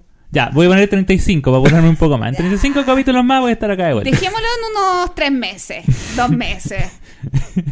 Así que nada, eh, muy entretenido siempre estar acá con, con gente que eh, ama tanto los juegos de mesa como uno. Oh. Qué bonitas palabras, qué bonitas palabras. Voy a- no, no sé si llorar, pero, pero es que igual me llegó al corazón porque cada vez que miro en mi estantería a Stefan Fell, digo, Axelcito, ¿quieres jugar un Felcito? Sí. O, o- o veo el Fight Tribe, Bruno Catale, y lo primero que pienso es, Brunito, Axel, juguemos un Brunito. Estefancito, Brunito, son nuestros nuestros grandes Sí, amigos. hay hay que, para, para llevarse un diminutivo de nosotros, es- tienes que generar una gran cantidad de juegos. Sí. Kramercito en tu caso, Sí. por ejemplo. Y Kramercito. Bueno, eh, entonces para mí es un placer tener a Axel acá, una persona que quiero mucho y que es un agrado jugar con él. Un placer tenerlo aquí en el entreturno de visita, pero bueno. Bueno, lo mismo digo, eh, un placer haberte tenido, Axel. Muchas gracias por haber aceptado la invitación y muchas gracias y por la, la- sentir cómodos en nuestro primer capítulo siempre. Esa es la, esa es Sí, la idea, esa ¿no? es la No- no idea. quería generar ahí conflicto, nostalgia. No quería ser, no quería ser la persona que, que, que dijera, oye, ¿cuándo va a volver? Que vuelva pronto. Así es, bueno, y con esto entonces, queridos amigos, damos por finalizado el capítulo 46. Muchas gracias por haber escuchado. Hasta la próxima. Chao. Chaolines. Gracias por escuchar El Entreturno. Y recuerden, envíenos sugerencias de historias relacionadas con sus vidas lúdicas. Pueden ser de terror, tragedia, graciosas o hasta de traición. Recuerden también escribirnos para participar en nuestra sección El Entreturno Responde. ¿Y ustedes sienten que varían sus gustos con el tiempo? Envíenos sus comentarios al correo elentreturno.gmail.com. Además, envíenos preguntas o temas que quieran que conversemos en el programa. Síganos en Facebook, en Twitter, en Instagram y suscríbanse a nuestro canal de YouTube. Escúchanos en dos semanas más en nuestro próximo capítulo de El Entreturno. Gracias de nuevo y hasta la próxima.